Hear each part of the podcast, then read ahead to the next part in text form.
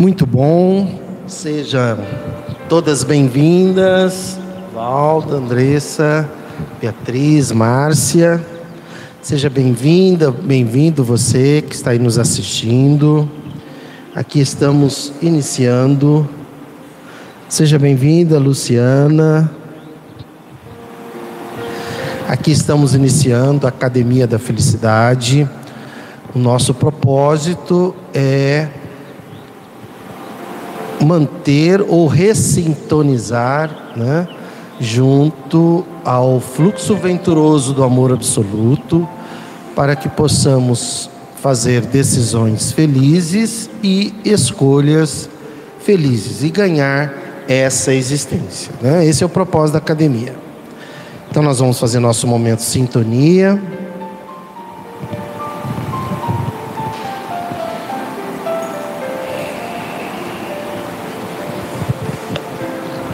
Deus infinitamente justo e bom, fluxo venturoso do amor absoluto, Jesus, nosso guia e modelo para a felicidade pessoal e social. Bons espíritos que acompanham a cada um de nós, nos, intui, nos intuindo para que as nossas escolhas e decisões estejam na sintonia, na boa sintonia. Mentores espirituais do GEOL que nos acompanham há 40 anos. Aqui estamos iniciando a Academia da Felicidade, o treinamento da Academia da Felicidade dessa noite. Que seja uma oportunidade para cada um de nós refazer a sintonia, rever crenças, se reposicionar, para que possamos ganhar essa existência um dia de cada vez. Que cada um faça a sua parte e gratidão.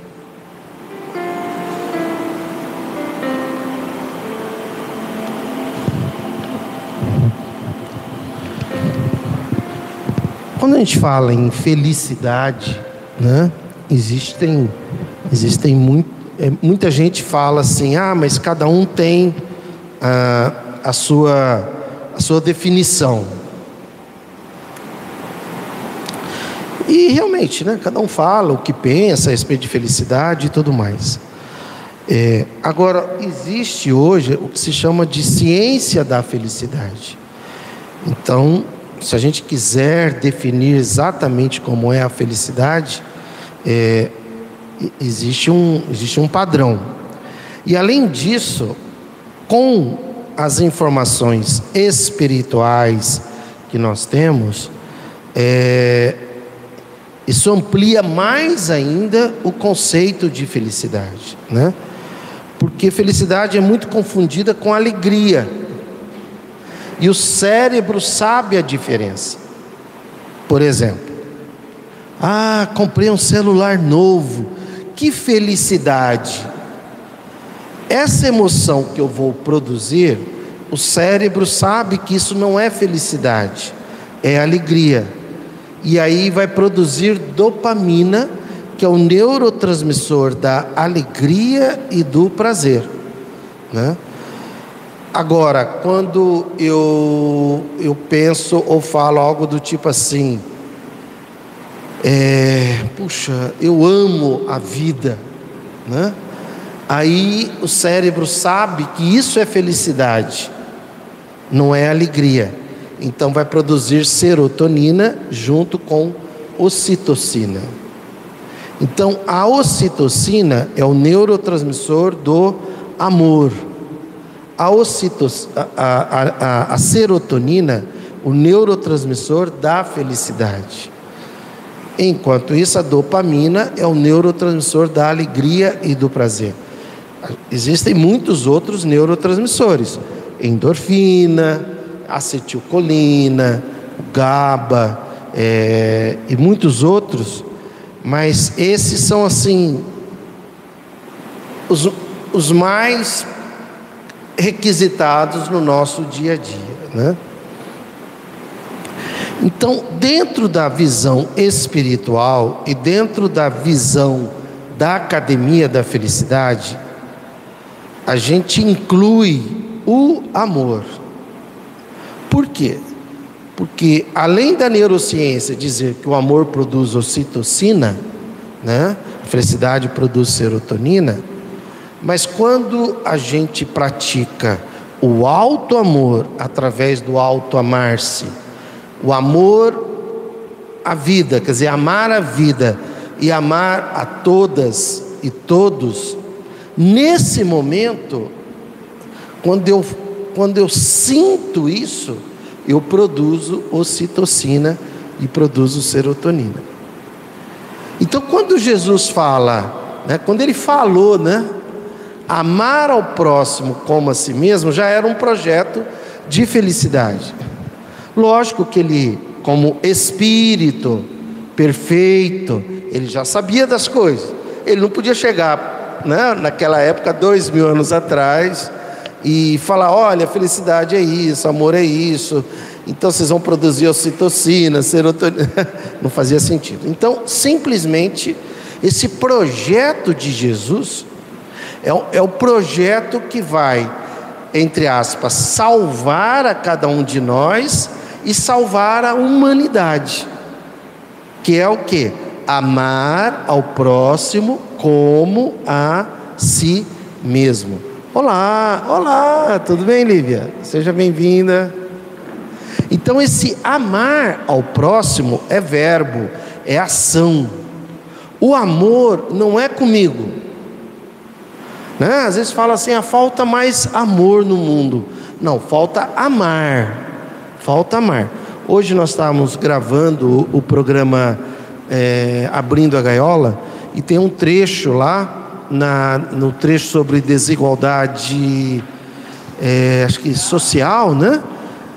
Onde os espíritos falam sobre a fraternidade que deve existir entre os mundos. Quer dizer, olha só, né? Quer dizer, eles estão no nível tal que eles lidam com planetas, com vários planetas. E ele fala sobre a fraternidade que existe nos planetas. E aí a gente comentando que essa fraternidade ela deve existir aqui na Terra entre os países e entre todos. Enquanto a gente não romper com as fronteiras, enquanto a gente acabar com esse, enquanto a gente não acabar com esse negócio de refugiado, enquanto a gente não entender que não faz sentido, né? Um país, ah, eu sou dono dessa terra aqui. Aqui não entra e só entra e sai. Não, aliás, a música Imagine lá do John Lennon, ela fala isso, né? Tem um momento lá, não lembro o trechinho, mas que ele fala lá que é, é, imagine um mundo sem fronteiras, alguma coisa assim.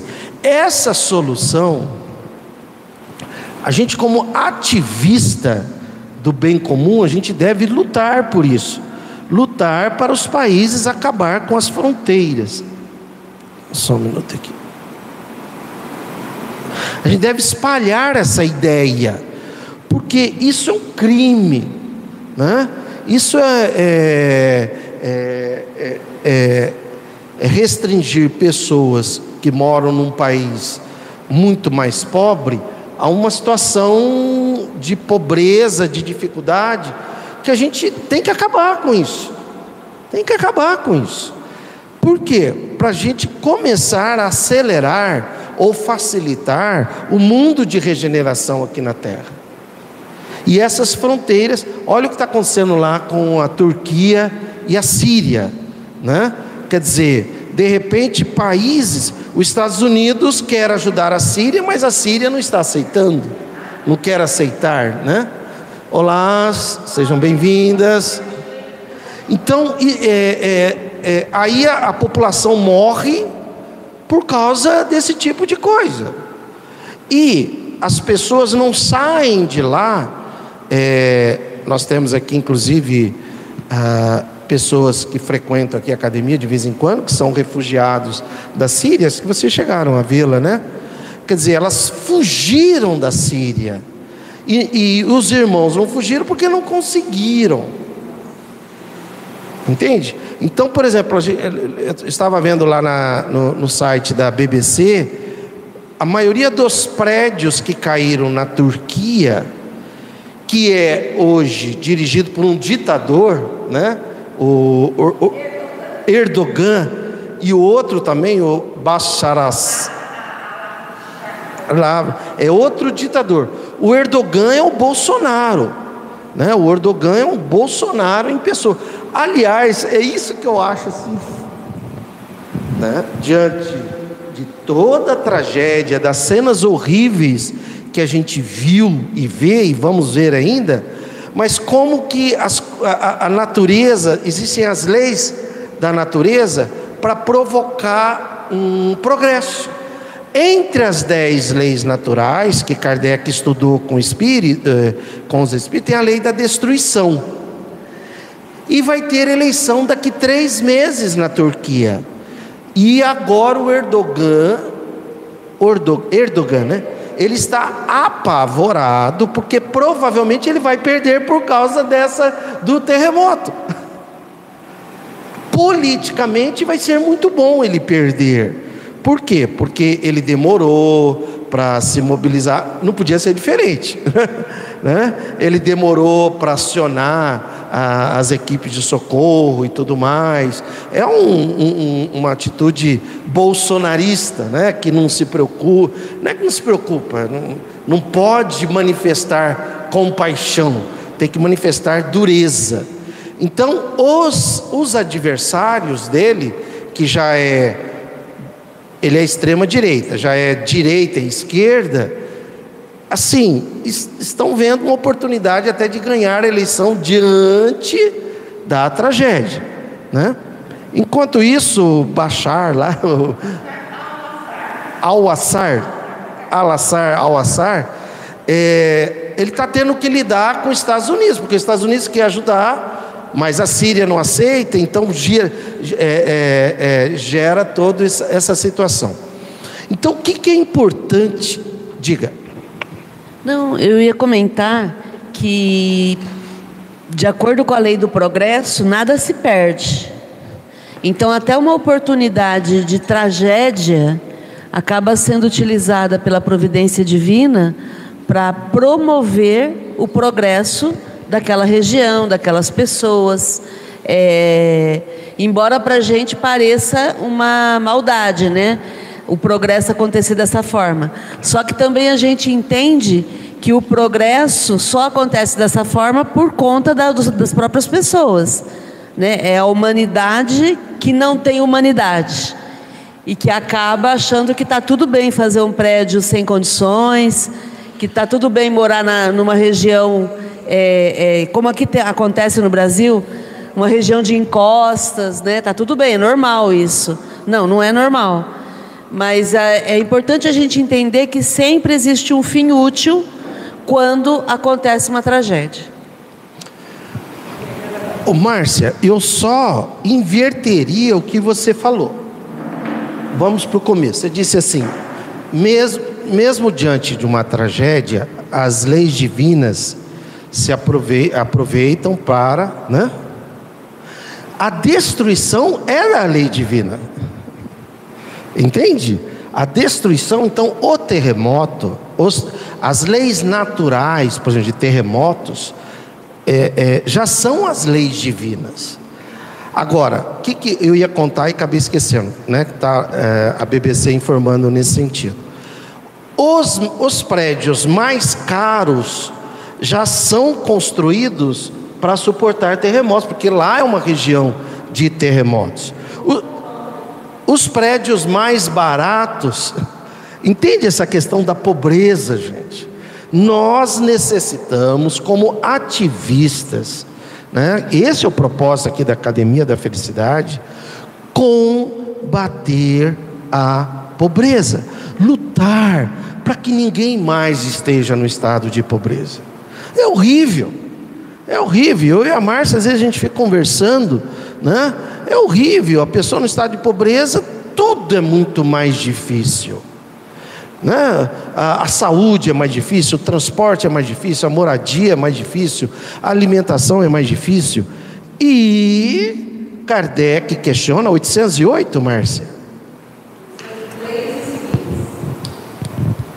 Isso como ativista da academia, isso tem que ficar assim bem bem sedimentado. 806, 806. Kardec pergunta, olha o questionamento, por quê? Vamos entender o seguinte: Kardec, ele, ele, já, ele, ele já tinha visão socialista, porque havia tido o que? A Revolução Francesa, em 1789. Então ele já tem o posicionamento, ele já sabe que o socialismo é que vai transformar o mundo. No entanto, tem um ditador na França lá, Napoleão III. E Napoleão III não permitiria ninguém abordar a questão do socialismo. Os próprios, o avô né, de Kardec, né? O avô de Kardec participou da Revolução Francesa. E foi decapitado, inclusive, né? Agora, o que, que ele faz? Então ele não pode abordar de forma direta, senão, né? de novo, já falei isso, mas é para frisar. Quando ele vai registrar a Sociedade de Estudos Espíritas Parisiense, que é o primeiro centro espírita do mundo, tem o estatuto.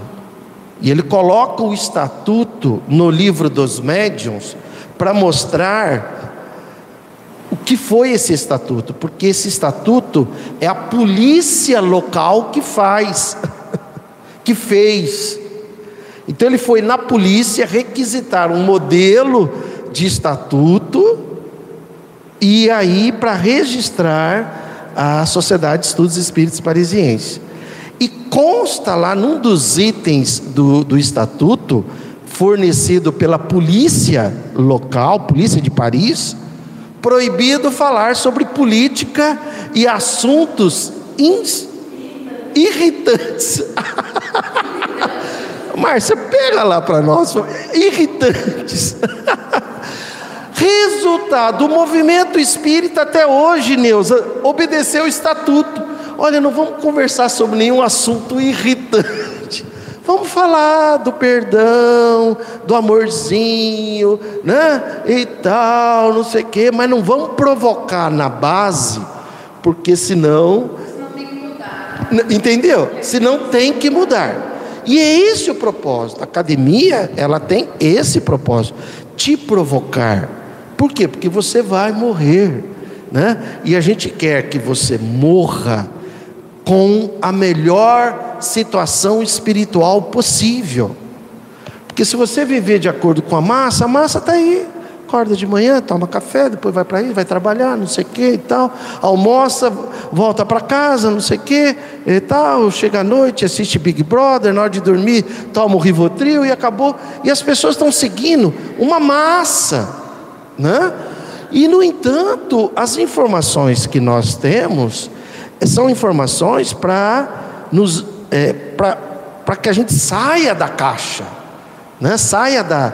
da a hora que você acha. Eu porque são vários artigos, eu não sei organizar. Tá. A hora que. Eu começo aqui já para falar. Ah, ah, ali. Ah, ah, tá.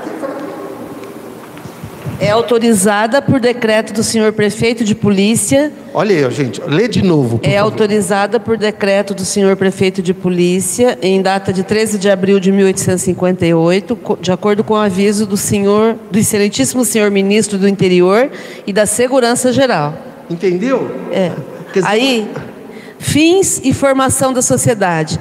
A sociedade tem por objeto o estudo de todos os fenômenos relativos às manifestações espíritas e suas aplicações às ciências morais, físicas, teóricas e psicológicas. São defesas nela as questões políticas, de controvérsia religiosa e de economia social. Olha isso, gente! Então, são, são defesas, são defesas são, são proibidas. Repete, São, fala pro- são proibidas nelas questões políticas, de controvérsia religiosa e de economia social. Olha isso, gente. É, isso está no regulamento da Sociedade Parisiense de Estudos Espíritas. Quer dizer, era um, era um, é, um- era um modelo autorizado lá pelo chefe da polícia lá e já vinha, entende? Tudo pré-estabelecido. Então, tipo assim, é aquilo que a gente ouviu, não, política não se discute, religião não se discute e economia social também não vai se discutir, tá? Um instante, Ururaí, para fazer uma colocação. Interessante é que nós vivemos o período da ditadura de 1964 e nós sabemos muito bem que era proibida qualquer associação, agremiação, reunião de pessoas, tudo era proibido, tanto que os grêmios estudantis eles foram ah, proibidos.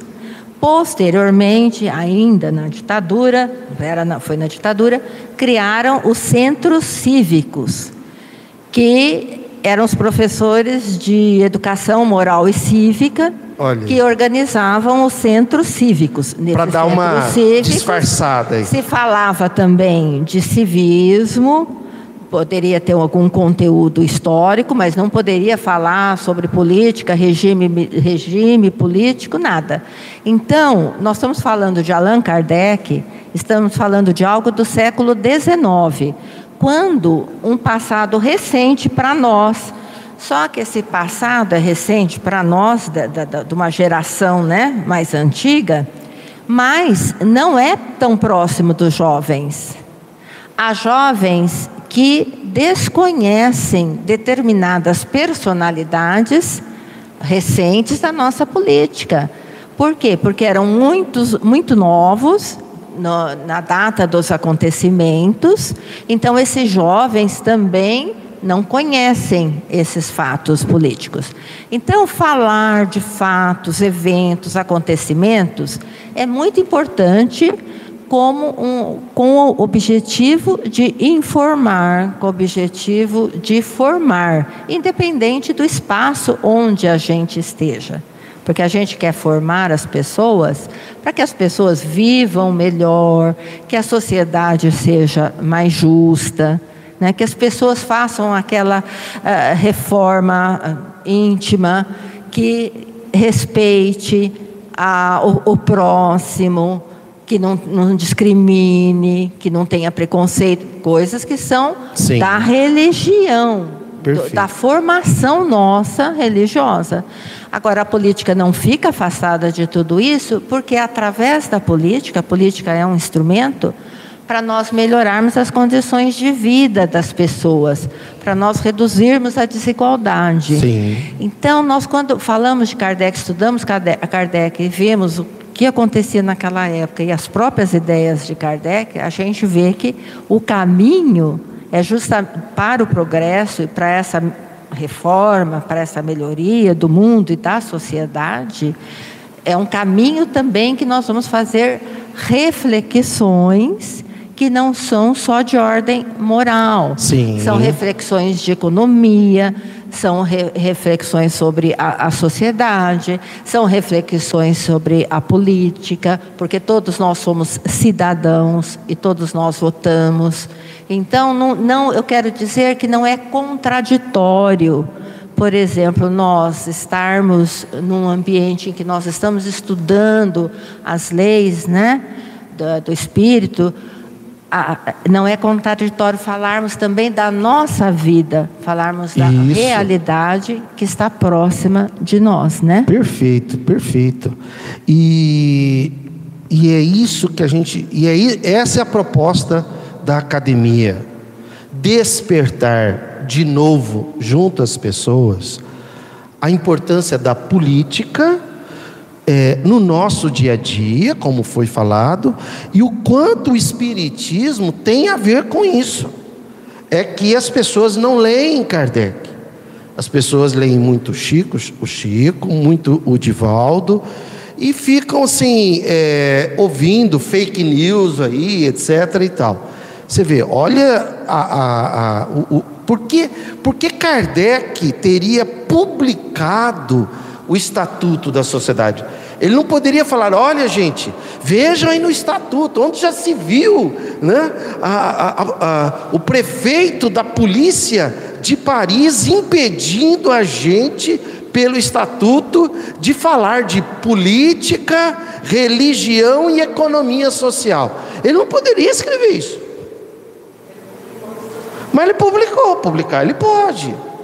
E cabe a gente agora, ô oh, cara, acorda, tenha olhos de ver e ouvidos de ouvir, né? Desperte, observe isso. E a gente necessita também, na questão da felicidade, olhar para os nossos irmãos e irmãs é, aqui em Rio Preto, que nesse exato momento não tem o básico, entende? Não tem o básico. Há, há, algumas semanas atrás, um empresário, é, é, é, uma visão de direita, extrema direita, e, e, e voltou no Bolsonaro, critica quem vota no Lula. Ele falou assim: você vai ver, esse governo vai acabar com o Brasil. Ele disse: ok, espírita, um empresário espírita. Agora veio o pior: espírita, uma pessoa que estuda, participa. Agora vem o pior: eu tenho a minha empresa. Se acabar com o Brasil, eu fecho a minha empresa e demito os funcionários. Quer dizer, eu estou de boa. Olha o egoísmo, entende? O orgulho o individualismo.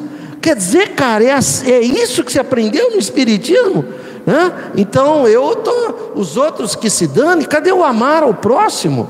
Cadê a compaixão por aquele que não tem o necessário? Os Espíritos falam para Kardec, na questão 922 do Livro dos Espíritos, quando Kardec está abordando a questão da felicidade, os Espíritos falam: não dá para falar em felicidade aqueles que ainda não têm o que morar, não têm como morar, não têm uma moradia, não têm comida e passam frio, porque lá na Europa, né? 1857 passam frio. Quer dizer, como é que você vai chegar com uma pessoa agora ali? Vamos ali na, na, na, na Badiba City, né?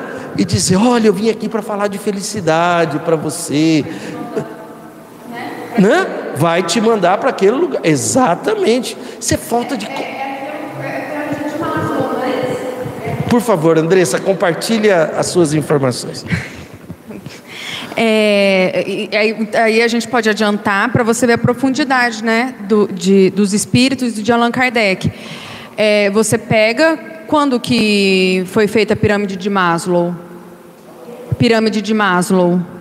Aquela pirâmide. Aquela pirâmide que tem necess... é, as necessidades. Exatamente, até a gente chegar né? no topo. E Isso. eu acho que a religião tem que estar no topo, né? Porque a pessoa tem que ter saúde, moradia, alimentação, segurança. Sim, sim, sim. É algumas etapas. E, e é exatamente sobre isso. Como é que você vai falar de felicidade e religião para pessoas que não têm o básico? É, é, é, é tóxico, né? É, é tóxico, tóxico você falar para uma pessoa, tenha fé isso é passageiro, é passageiro Isso, porque não é você que está dormindo no relento, Deus, né? É, né? É, é, é, é, de dar nojo, né? Isso. Então realmente é, isso. Você isso. tem que pensar socialmente, né? Aí pensar socialmente, aí cabe a nós que temos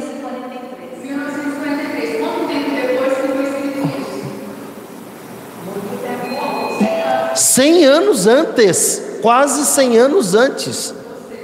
80 anos antes, né, mais ou menos, 84 anos antes. Entende? Esse despertamento é para inclusive você ser mais feliz aqui na terra. Porque quanto mais você ampliar a sua consciência pelo bem comum e justiça social, mais espíritos que também pensam isso estarão próximos de você inclusive o seu bom espírito. Lembre-se, diz que o seu anjo guardião. Lembre-se que o seu anjo guardião é um bom espírito. O que caracteriza Olá, tudo bem? A Maria Eduarda deixou você vir?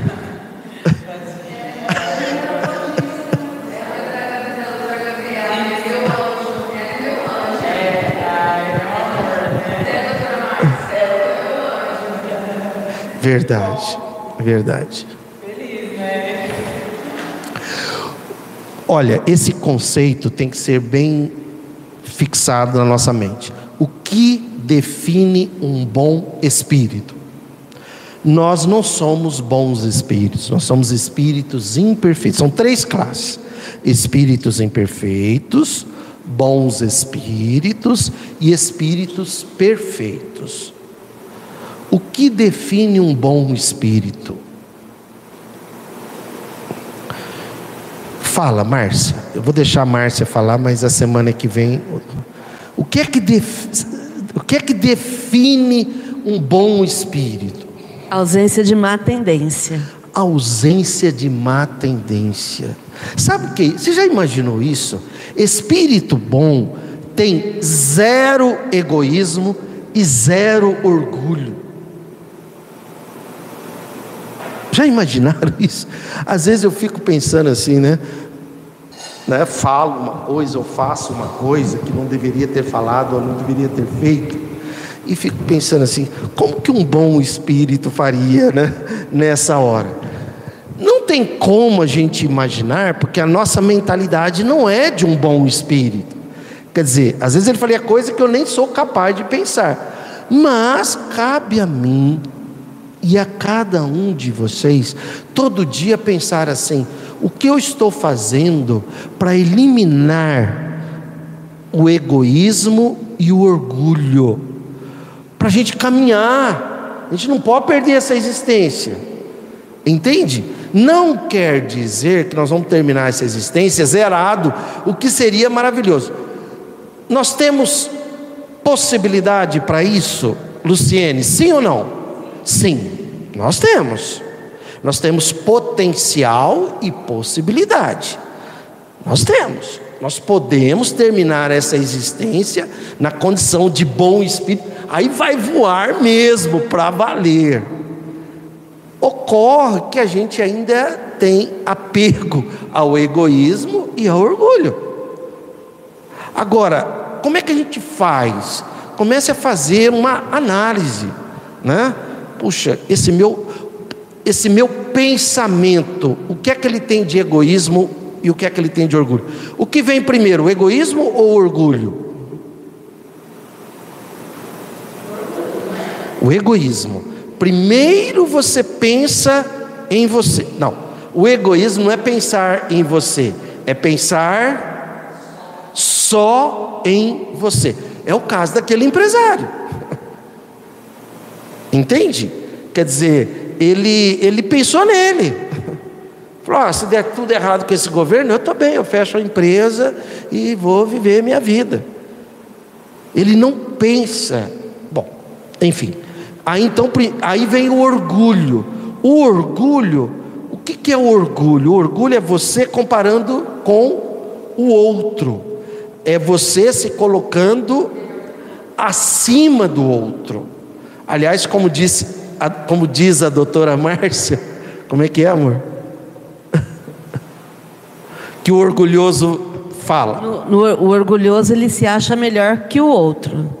E o egoísta que outro. Não, o, o, orgulhoso. Não, o orgulhoso se acha melhor do que o outro. Isso. O egoísta que, que outro. outro. Nem não existe, tem, não existe outro. outro. Nem existe outro. Entende? só para responder para você, ah. foi na Revista Espírita de 1862. Revista... Que ele fala de questões políticas e questões irritantes. Irritantes. É. Entende? Mas, Valda, cabe a mim e a você despertarmos para isso e fazermos a nossa parte. Entende? Para a gente ganhar essa existência. A gente tem informações é, eu não gosto de usar essa palavra, privilegiadas, mas que a gente despertou para isso. É, a gente tem que entender que não falar de questões políticas é uma forma de calar.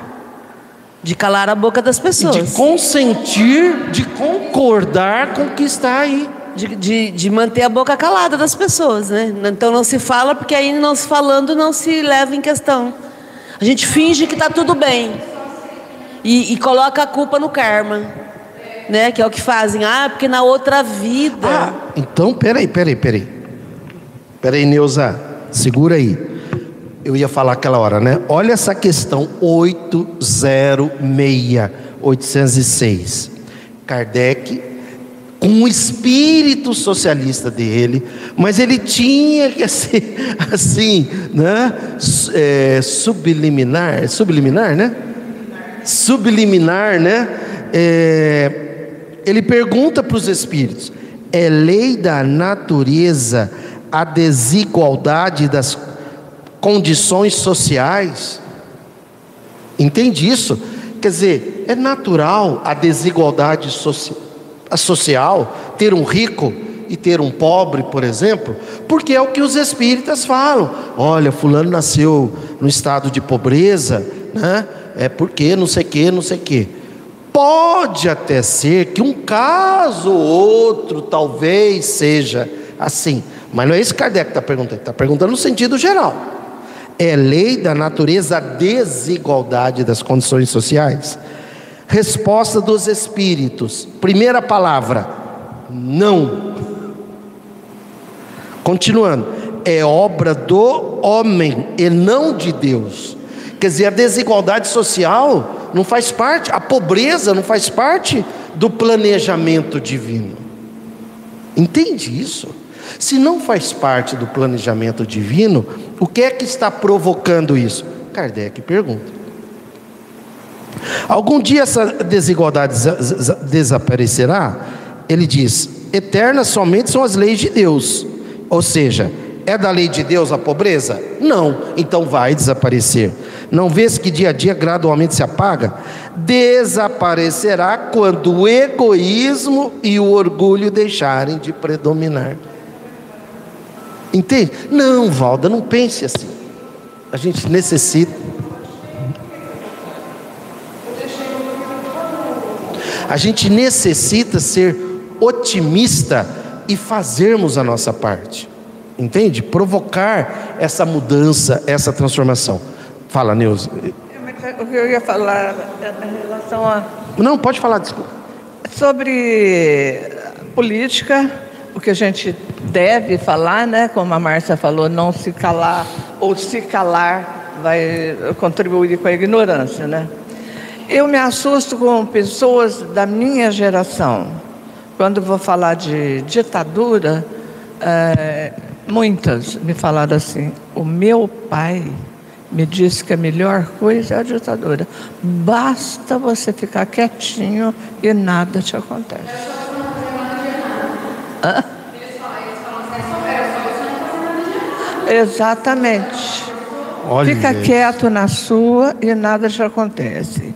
Isso é uma forma de alienar os filhos, e esses filhos são da minha geração hoje. Eu encontro muito deles, inclusive familiares. Eu falo, não é possível. Você não, não, pelo menos nem ouviu falar o que é uma tortura. Nossa, o que é pendurar uma pessoa com duas mãos e uh, duas pernas, fazer aquele cabide e colocar eletrodos, eh, eletrificado em anos. Você nunca ouviu falar isso? Eu já ouvi falar, mas eu fico quietinha, nada acontece.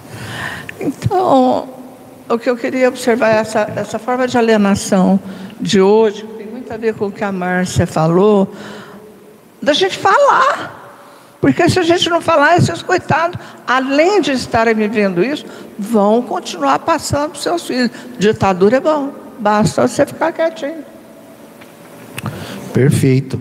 E esse é o propósito da academia, que é despertar esse lado ativista, né?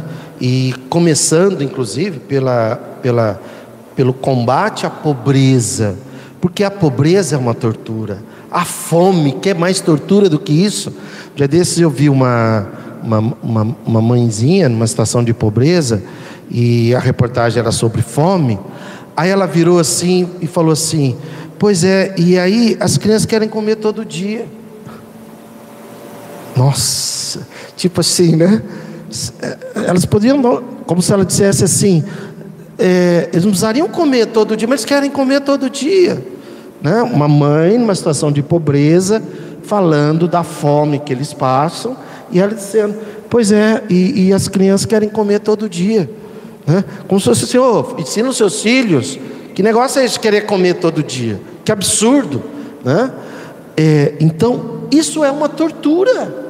Entende? Que o capitalismo impõe e que cabe a cada um de nós é, é, a gente criar uma onda de mudança de mentalidade. Porque a primeira revolução que acontece é aqui dentro. É aqui dentro, quando eu começo a, a, a gerar uma indignação dentro de mim. E isso foi na época de Jesus também. Haja vista que ele foi preso pelo sistema político e crucificado pelo sistema religioso. Quer dizer, as duas coisas né, que a gente fica aí lutando. Então a questão da felicidade, onde num conceito muito capitalista, né, que a gente vê aí lojas, venha para aqui para essa loja tal e venha, venha ser feliz, né? Então a felicidade ela não está nas coisas, a felicidade é uma emoção. E você e cada um de nós, a gente, a gente deve treinar isso. Quanto mais você sentir e praticar o amar, mais feliz você será. Então tenha coisas, por favor, nós somos a gente acredita no socialismo da riqueza, porque a pobreza não é uma lei divina. A gente acredita no socialismo da riqueza. Oi? Meu, olha essa fala de Jesus: Meu Pai quer que tenhais vida, e mais do que isso, vida em dificuldade, vida em sofrimento, não, vida em abundância. Entende? Agora eu vou lá na avenida ali Badibacite, com os nossos irmãos que estão lá deitados, e dizer: Olha, Jesus falou que é para que tenhais vida e vida em abundância. Não é assim que funciona. Essa questão material, a gente necessita se mobilizar. E a primeira mobilização é aqui. Então, amplie a sua visão. Amplie. Por favor, não, não caia na armadilha da família. Qual que é a armadilha da família? Ah, aqui está tudo bem, né? Importante meus filhos, né? meus netos, meu marido, me, meus pais, está tudo bem, eu sou feliz. Não caia nessa, isso é egoísmo. Isso é egoísmo, você está pensando só em você. Lógico que nós queremos também que a nossa família seja feliz, mas nós queremos que todas e todos sejam felizes. E quando você amplia essa visão, você depura a sua consciência. Né? Os Espíritos informam que todos nós aqui nascemos, nascemos não, fomos gerados né, como espíritos. Dizer, quando, na nossa primeira encarnação, né, no reino hominídeo, vamos dizer assim, a gente foi gerado com a consciência mas essa consciência não foi é, a purificação da consciência cabe a cada um de nós. Então nós vamos purificando a consciência à medida que a gente vai amando, à medida que a gente vai progredindo espiritualmente. Não, eu vou lembrar que outro dia eu vi uma publicação dizendo que as pessoas que falam contra as políticas públicas de apoio a quem está em situação de necessidade, né, de pobreza, elas se esquecem que o Brasil foi forjado com imigrantes. E esses imigrantes, muitos vieram fugidos do seu, do seu país e chegaram aqui sem nada. Por quê? Porque alguns foram, inclusive, é, é, mandados embora, senão iam morrer né, no, lugar em que eles viviam, vieram fugidos mesmo.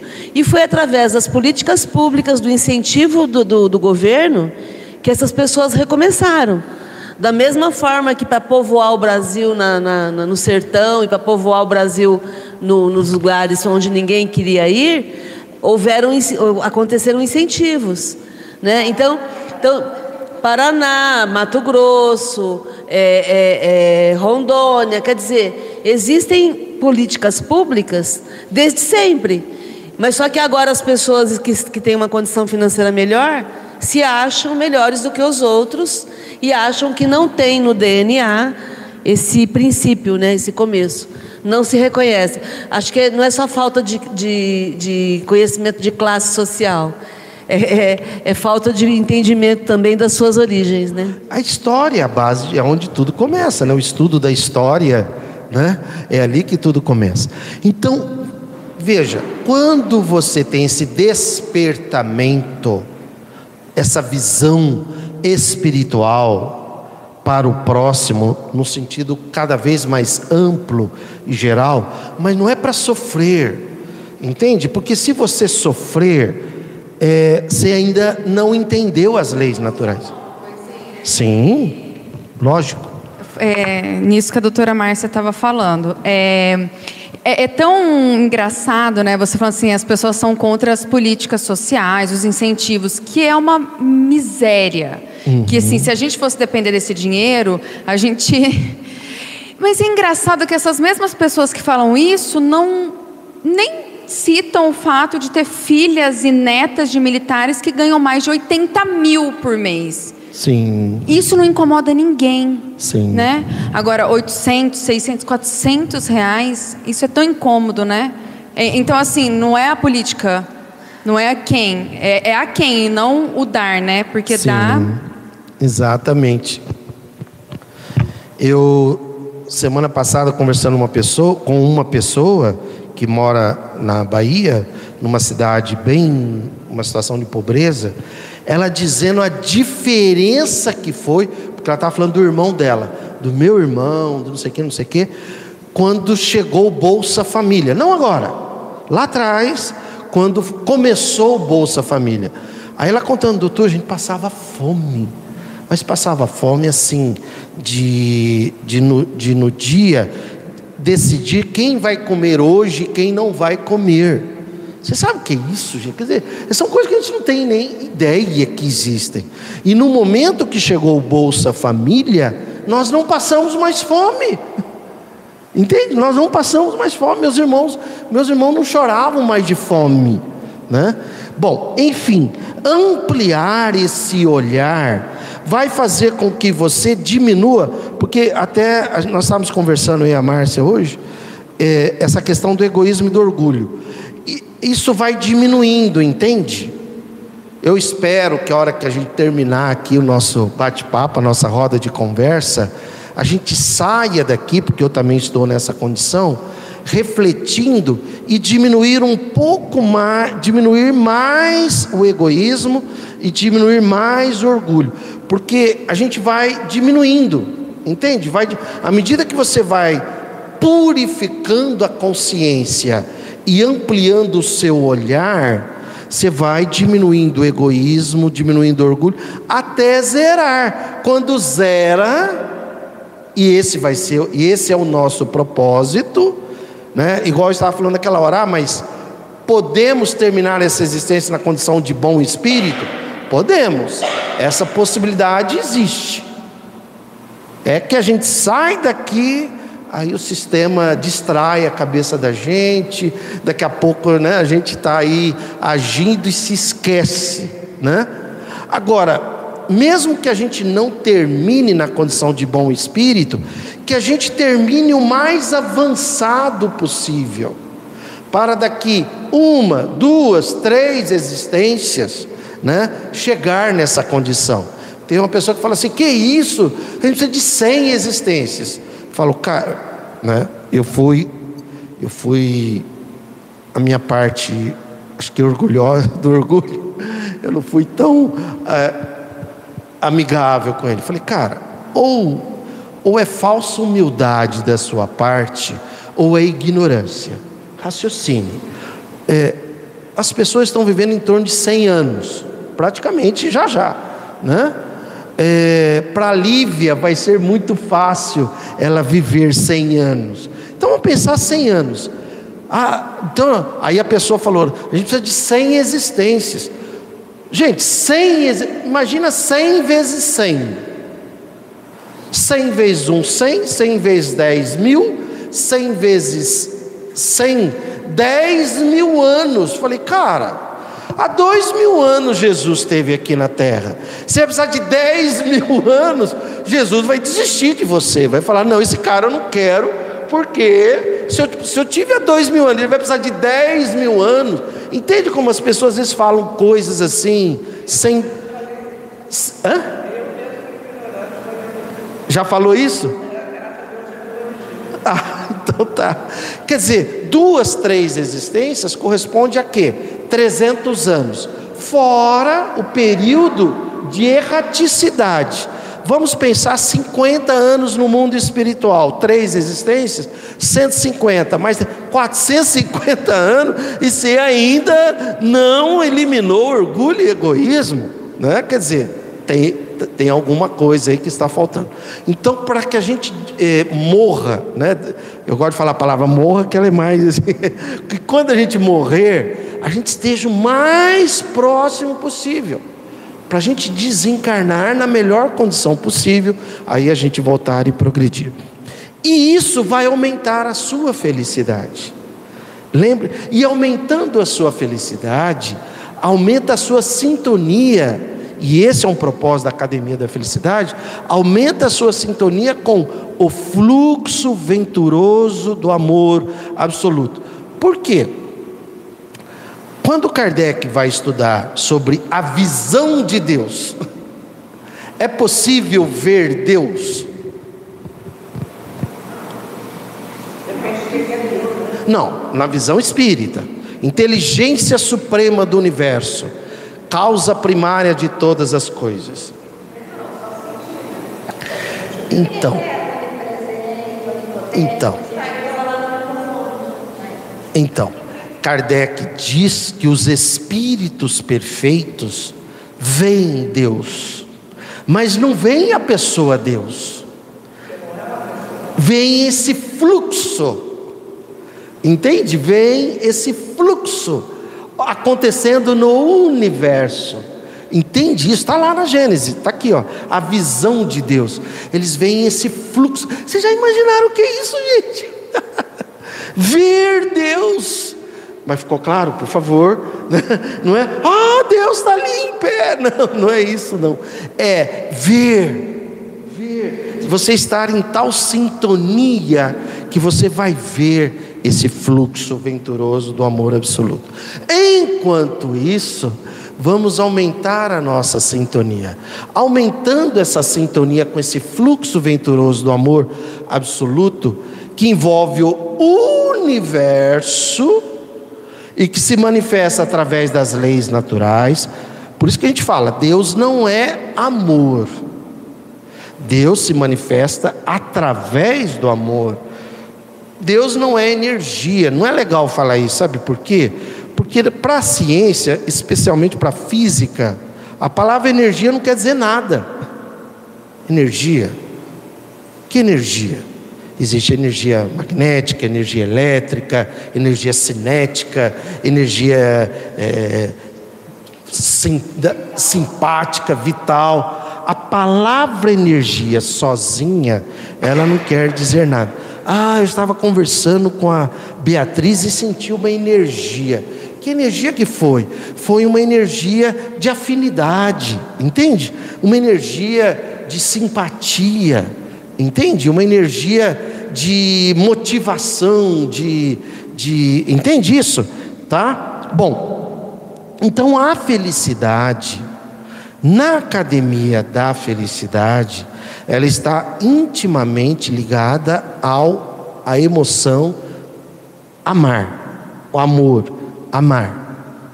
Então ame, pratique isso.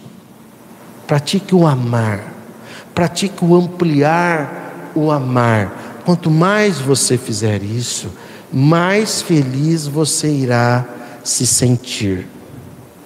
Mais ocitocina você irá produzir. Mais saúde você irá gerar. Né? Por isso que a gente fala, saúde nem sempre gera felicidade, mas felicidade sempre gera saúde. Entende? E aí tem um exercício que é o exercício da identidade psiconeuroemocional do amor.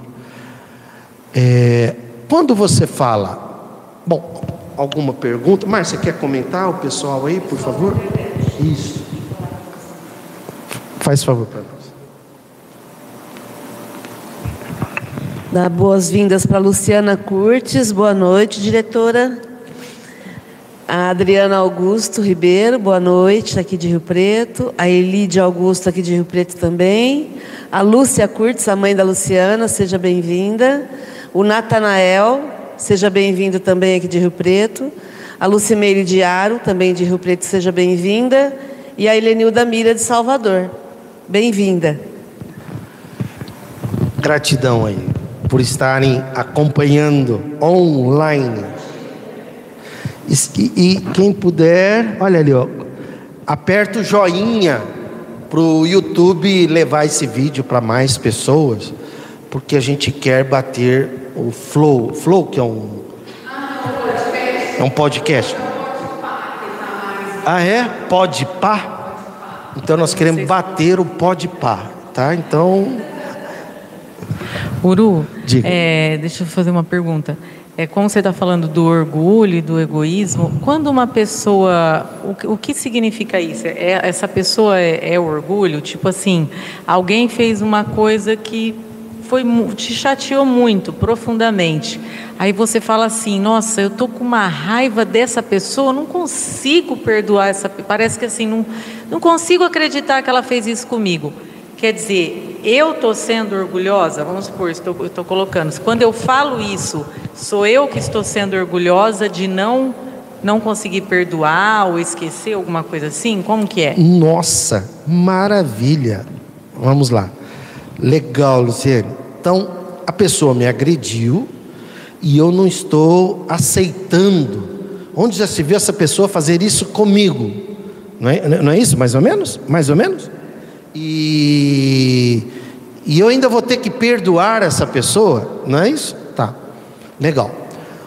O contrário de egoísmo é fraternidade.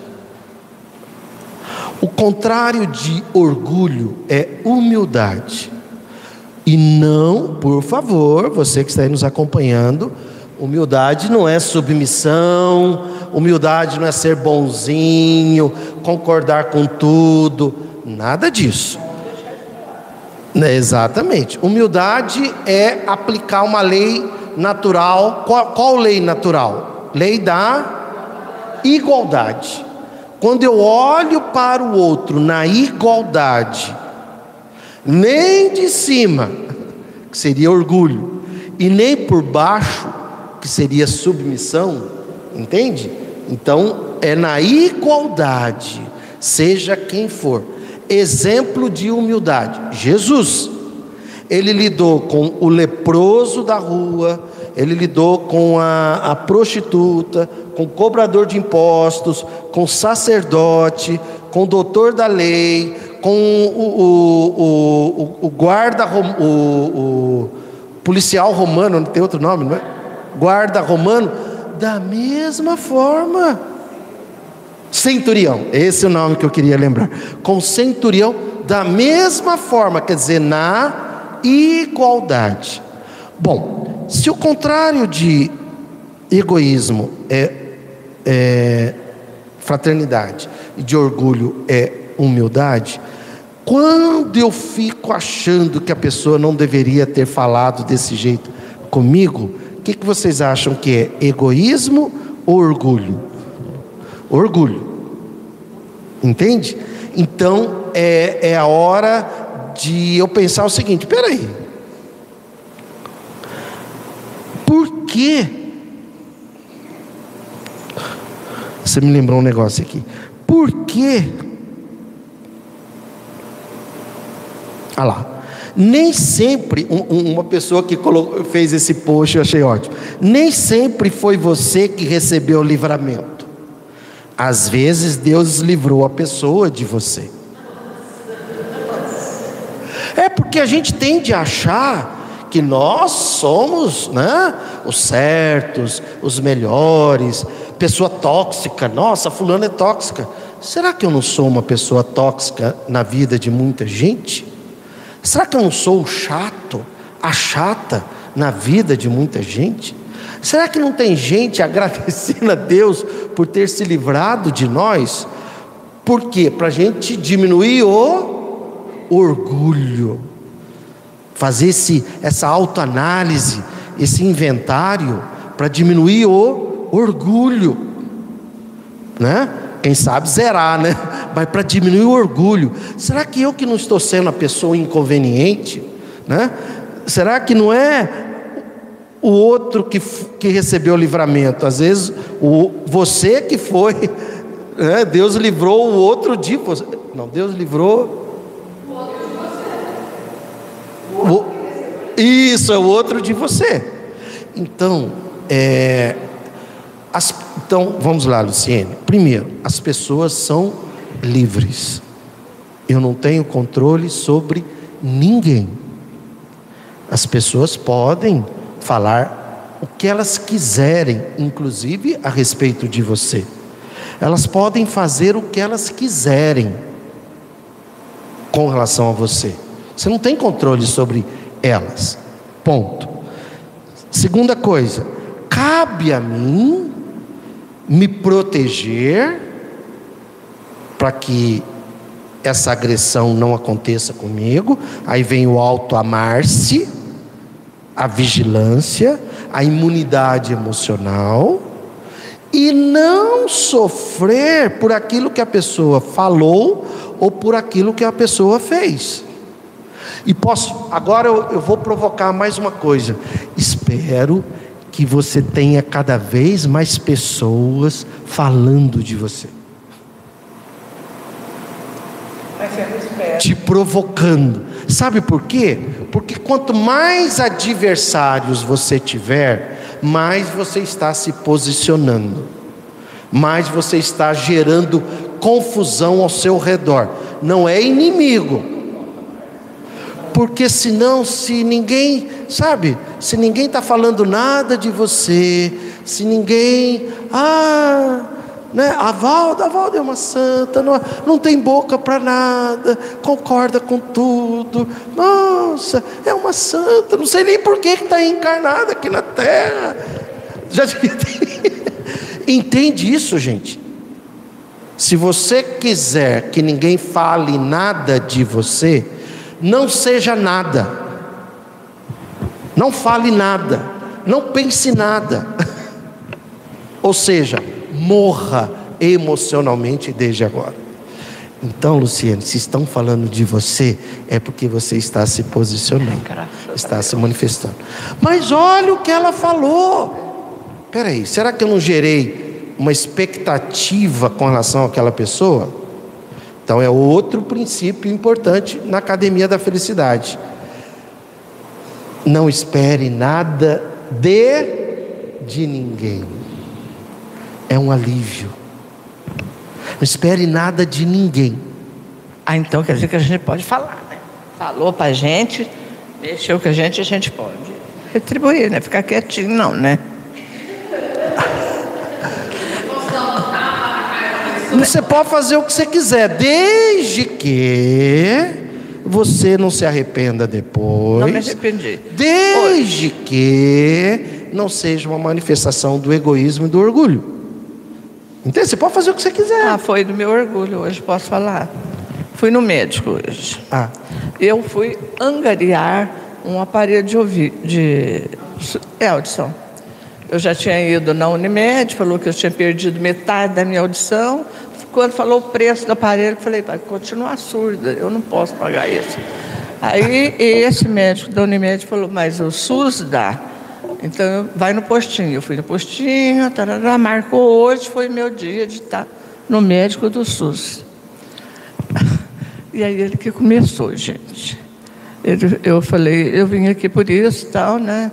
Trouxe até o laudo do outro médico, eu estou precisando, porque é muito caro esse negócio. Ele falou, pois você não vai conseguir, minha filha, porque o SUS não está valendo nada, o médico. Eu falei, não, mas agora vai melhorar, né? Mudou o governo. Você vai confiar nesse ladrão que está aí? Ah, pronto, acabou. Acabou. Falei, mas ele, ele é. Aí eu comecei, não, lembrei até do Alisson Mas, menina! Pra, eu lembrei até pra do essa Alisson. garotinha aí, foi falar para essa garota. Saiu até o Alisson Mascaro. Vixe! Saiu até o Alisson Mascaro. Saiu até o Alisson Mascaro na hora que ele foi falar isso. Aí ele falou, não sou esquerda, mas também não sou socialista para viver esse fascismo aí. Eu falei, mas você é capitalista? E o fascismo tem uma beiradinha do capitalismo.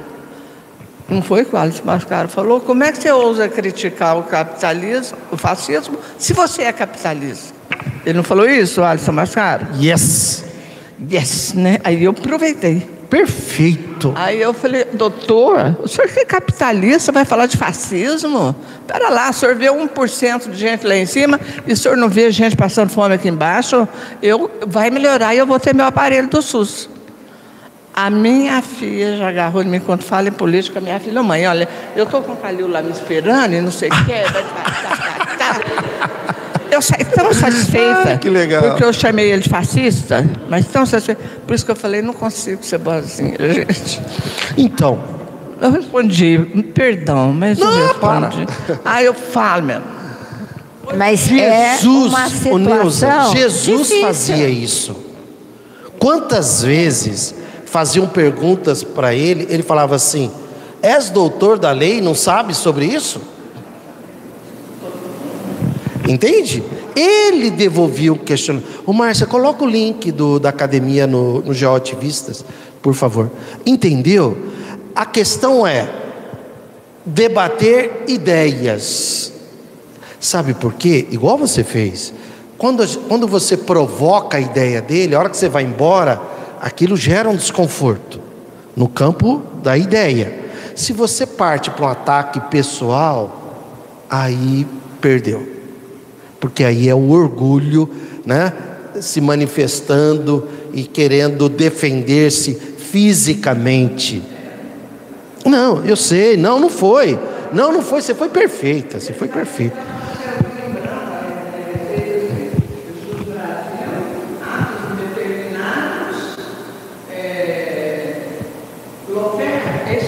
É isso mesmo, se eu pesquisar. Isso, perfeito, perfeito. Esse é o ativismo, mas esse é o ativismo que a gente deve realizar. Entende? Tem uma fala de Jesus que eu acho interessante. Ele diz assim: Aquele que me negar diante dos homens, eu negarei diante de Deus. O que, que ele quer dizer com isso? Se você não se posiciona pelo bem comum, na hora que a coisa aperta, aí você, ai Deus me ajuda, porque você não vai ter credibilidade, você não vai ter sintonia suficiente para acionar o socorro que você está desejando. Entende isso? Então, quando você se manifesta assim, você está ampliando. Então, outra coisa do perdão você tem que perdoar? Não, você não é obrigado a perdoar. Você não é obrigado a perdoar. Entende? Você não, é, você não é obrigado a fazer algo que vá te violentar. Agora, se terminou a situação, e você vai dormir, aquela pessoa está na tua cabeça. Você acorda, aquela pessoa está na tua cabeça. Você passa o dia, aquela. Não, então se liberte da pessoa. Perdoa é melhor. Aí perdoa.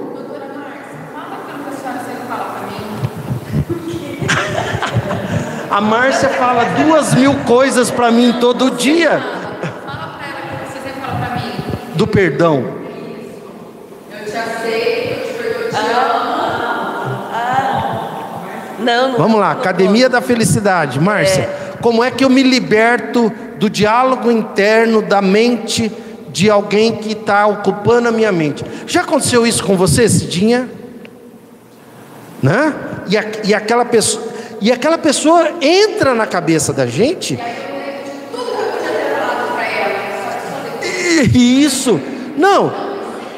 Aí você deita para dormir, aí aquilo está aqui dentro. Então, mas não devia ter falado, mas ela também, onde já se viu ela ter falado? Aí você vira, nossa, mas quando é que.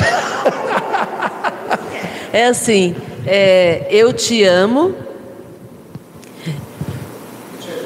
eu te respeito, eu não concordo com você, eu não convivo com você.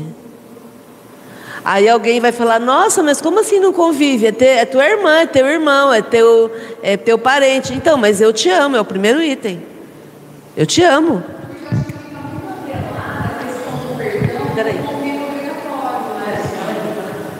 Isso. Eu acho que fica muito atrelado a questão do perdão, do amor com o convívio, né? eu acho que a gente tem que começar a entender isso, sabe? Ah, eu vou te perdoar, eu, eu te amo, eu vou trabalhar meu amor por você. Não... Só que eu não sou obrigada a conviver, porque eu não posso permitir que faça isso de novo comigo, né? Eu acho que isso pode ir até além para casos até mais é, intensos mesmo, né?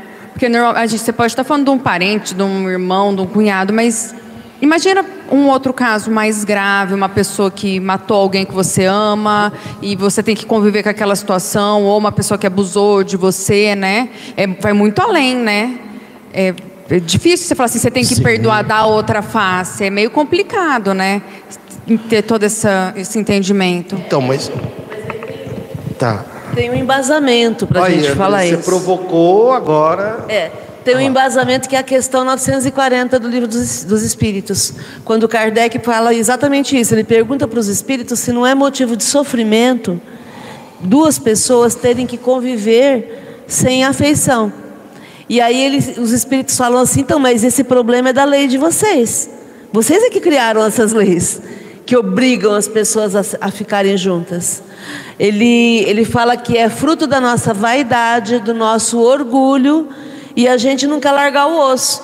Então, por exemplo, tem casais que não se suportam, mas não se separam. Por quê? Ah, porque eu não quero perder o cartão platino. Ah, eu não quero perder o sobrenome ilustre. Então, quer dizer, não tem mais nada que una as pessoas, mas elas continuam juntas. Entende? E aí, aquilo que está acontecendo de fato é que elas estão separadas. Mas ficam forçando essa junção que não existe. Né? Então, então por você... isso é que primeiro é eu te amo. E aí, Márcia, lembrando uma frase que está nessa questão 940. Nossa. É, olha a resposta do Espírito. Eu, eu, eu decorei porque é muito boa. Acreditas porventura. Julgas porventura. Julgas porventura que Deus te constranja a conviver com quem não tenhas afinidade. Não, que que é isso, gente? Isso é libertador. Então você não tem obrigação nenhuma de conviver com quem você não tem afinidade. Se você puder fazer essa escolha. Agora, tem uma escolha que você pode. Ame. E amar essa pessoa não quer dizer que você vai concordar, né? nada disso. De jeito nenhum para você se libertar dela aqui dentro, senão ela fica na tua cabeça.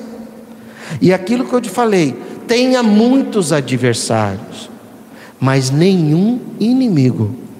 Porque o inimigo eu é que alimento. O adversário não, ele vem, nossa, a Andressa, nossa, não sei o que, não sei o que, não sei o que. Aí se eu chego para a Andressa e falo, Andressa, sabe o fulano falou de você, isso, isso, e ela virar, ah, mas fulano, não sei o que, não sei o que, também odeio ele e tal, né? aí você cria uma inimizade. E o que é pior? É para você.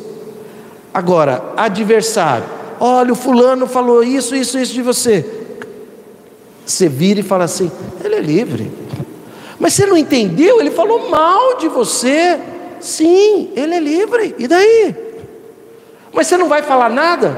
Para quê? Mas você não vai fazer nada? Você já estou fazendo. Já estou fazendo. Não, já estou fazendo. Estou amando. Estou amando, boa. Você não vai fazer nada? Sim. Já estou fazendo. Amar, nesse, quando Jesus fala oferecer a outra face, é que a figura de linguagem é muito forte. Mas é o que ele tinha na época para simbolizar o seguinte: é amar e perdoar. Porque qual que era a coisa? A coisa era bateu, levou. Hoje isso não acontece mais, né? né? A gente está no nível que na nossa sociedade, principalmente no trânsito. Né? Deixa eu fazer os comentários que estão aqui do pessoal da internet. O Natanael dizendo: Eu já adoro a moça de vestido azul, mesmo sem conhecer pessoalmente. Ah, é? A moça oh. de vestido azul. Ué, mas. É, pelo é, que ela falou. Fala, a Luci... o, o pelo garotinha, que ela falou. O garotinha, fala assim: Obrigado pela moça. Muito obrigada pela moça. Legal. E aí, Marcia? A Luciana Kurtz. É tão libertador se posicionar, né? Devo isso aos exercícios da Cafel. A Lúcia Kurtz, que é a mãe dela. Nossa, pior sou eu que respondia. Neste ladrão eu confio. Não confio no outro que fugiu. E aí a Lúcia dizendo: ainda tenho que trabalhar esse, esse lado meu atrevido. E o, o Natanael dizendo: Fiz exatamente isso. Perdi uma amizade de 15 anos por me posicionar politicamente. Não deixei de amar. Desejo tudo de melhor, mas não quero mais conviver. Libertador, né? Né? Libertador, gente. Jesus começou com 12 apóstolos.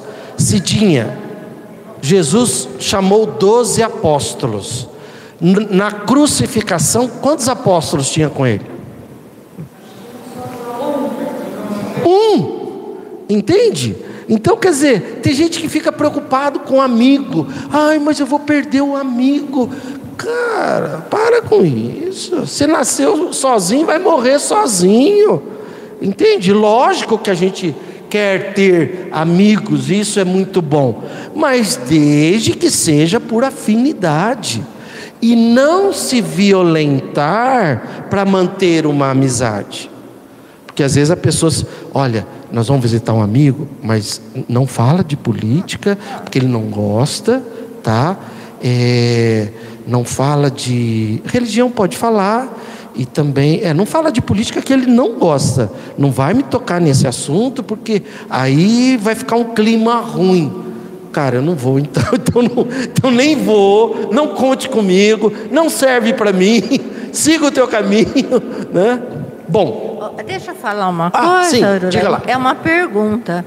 Assim, será que é, por meio do, dos nossos estudos, das nossas reflexões, será que é possível a gente entender por que nós estamos vivendo um momento em que é tão comum essa adversidade, uh, essas opiniões tão diferentes entre as pessoas, uh, essas amizades que são antigas e, e acabam se desfazendo, ou ambientes familiares em que ali você só fala se está chovendo, se está fazendo frio. Está tá chovendo, tá, é. tá. E o sol? Eu, eu queria, eu queria saber por quê. Ou eu acho que eu nunca cheguei a ser alienada, eu acho que eu sempre tive um, um, um temperamento de conhecer o, o, os ambientes, o que eu, profissionalmente, uh, enfim, a gente estuda, né? Então a gente. Eu acho que eu nunca fui alienada. Mas eu jamais vivi o momento que nós estamos vivendo eu estou com mais de 70 anos. Eu isso, queria saber sim. se temos uma, eh, temos. uma explicação. Temos. Posso responder? Sim. A gente sempre viveu isso. Eu me lembro, eu já falei isso várias vezes em palestra. Eu me lembro que eu, na década de 70 que teve a crise do petróleo. Foi a primeira crise que eu me lembro. E aí nós. Então, não, não, mas essa, essa não, então, a questão da, da crise, crise de, de tudo isso que a gente está vivendo, sempre aconteceu. E aí, e aí só para concluir, é, é que a gente não tinha essa percepção que nós temos hoje. Então, hoje, essa questão do, do, da, da comunicação em tempo real, por exemplo, aconteceu lá na Síria, na Turquia, a gente já está aflito aqui com aquilo que está acontecendo lá.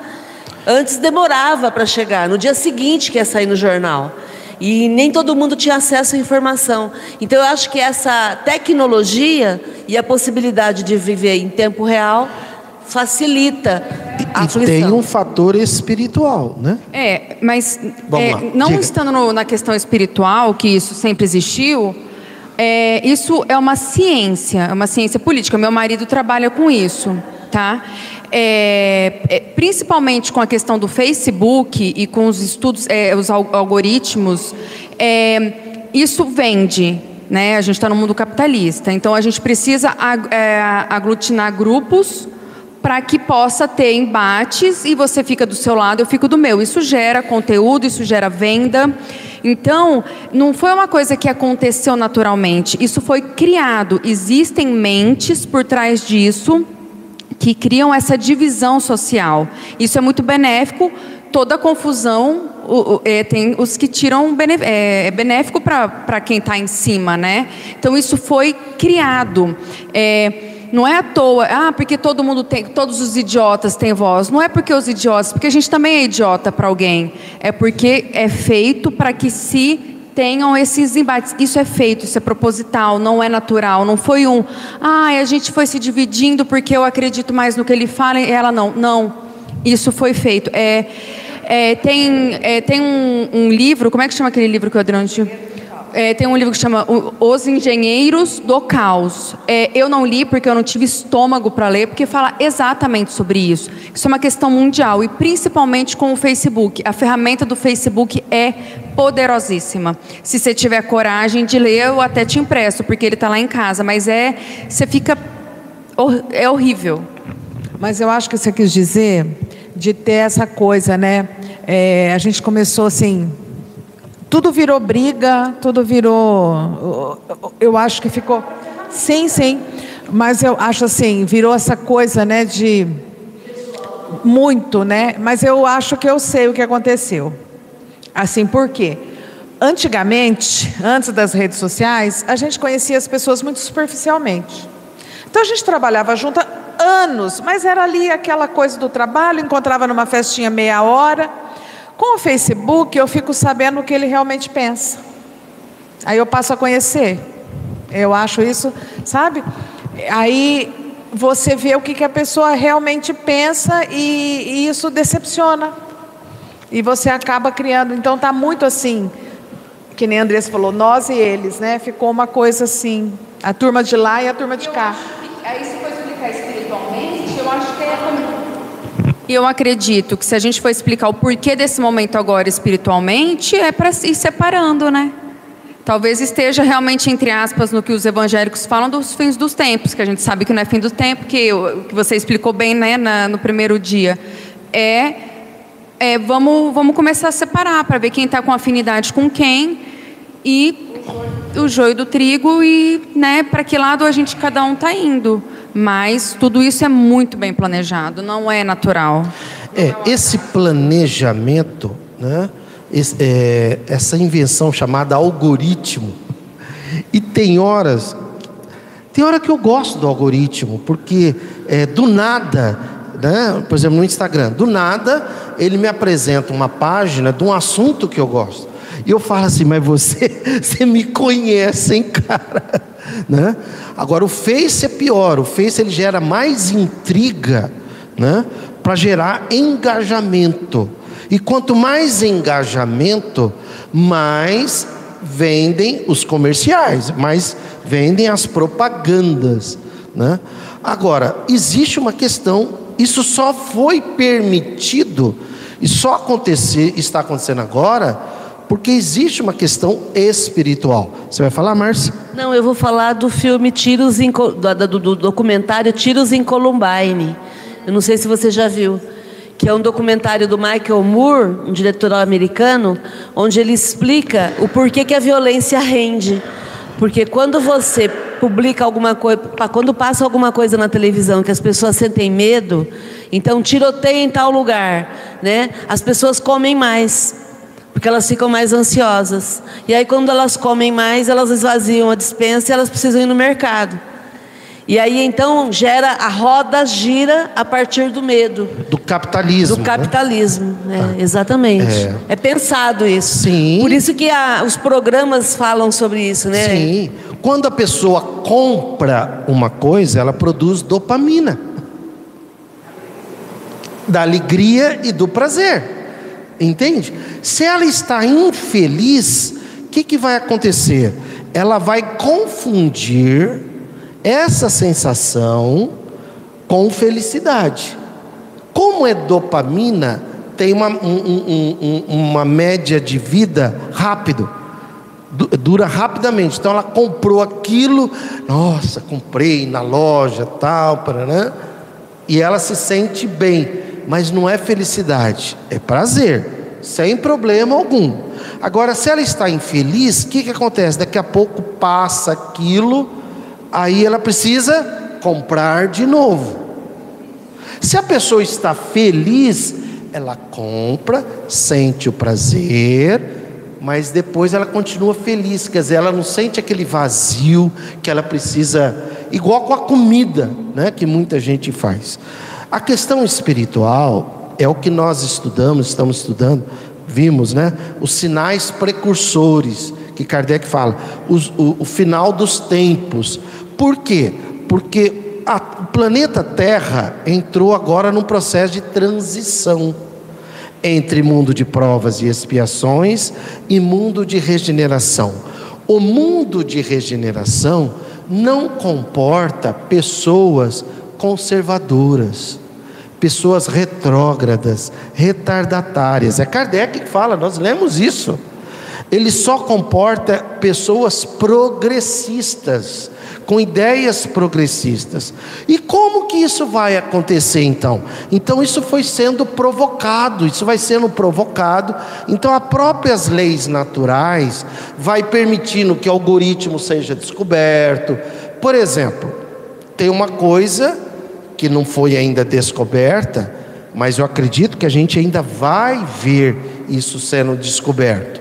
Aparelhos que se comunicam com espíritos ainda a espiritualidade não permitiu.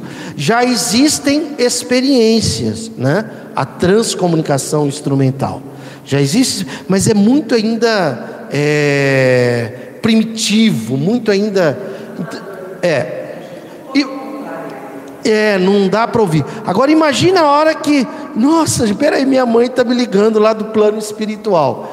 Vai chegar esse momento que a espiritualidade vai permitir isso, e, e, e, e, gênios que estão aqui na Terra terão a capacidade de criar isso, mas por enquanto a gente não tem preparação para isso.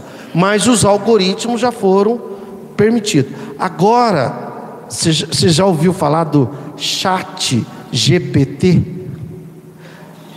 GPT? Chat, já ouviu falar, Lívia? Chat GPT. É uma nova revolução na, na era dos algoritmos.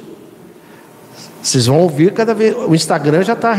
Não sei se é porque eu vou curtindo, aí o Instagram vai me mostrando. Chat GPT. Né? É, é um programa que faz muito mais coisas que até então se era possível fazer é, de forma automática, de forma inteligente. Por exemplo, é, mas é isso, mas ele é mais do que ele é uma inteligência artificial, mas ele é assim.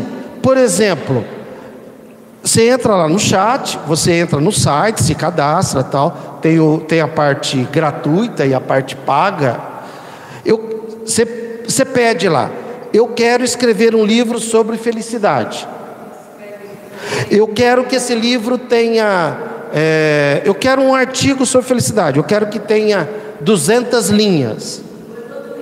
O Evandro fez isso aqui. aqui ah, foi aqui? É, eu falei para o Evandro. O Evandro entrou falou: Nossa, olha aqui. Ele pediu.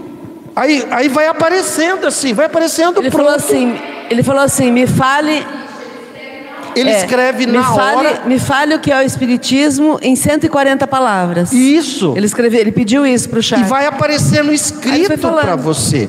O que, que vai acontecer? Instantaneamente. Que... cinzas. Isso. Aí ele escreve um poema, porque eu falei que eu queria, porque eu tenho um gatinho cinza. E não é um poema, ele não vai procurar na internet algum autor que já. Não, ele não, escreve ele na hora. Tudo. É, é, é maravilhoso. É, que dá que medo, dá muito medo. Dá medo. Você fala. Dá medo. final disso. O que, que vai acontecer? Vai acontecer o seguinte: atividades apenas intelectuais vão desaparecer, porque ele vai fazer melhor que você. Ele vai fazer melhor, mas ele vai fazer muito melhor que você. Ele vai fazer chat GPT. P de pato, T de tatu. GPT. Ele vai fazer muito melhor que você. Aí tem uma discussão. E aí? Sabe qual é legal?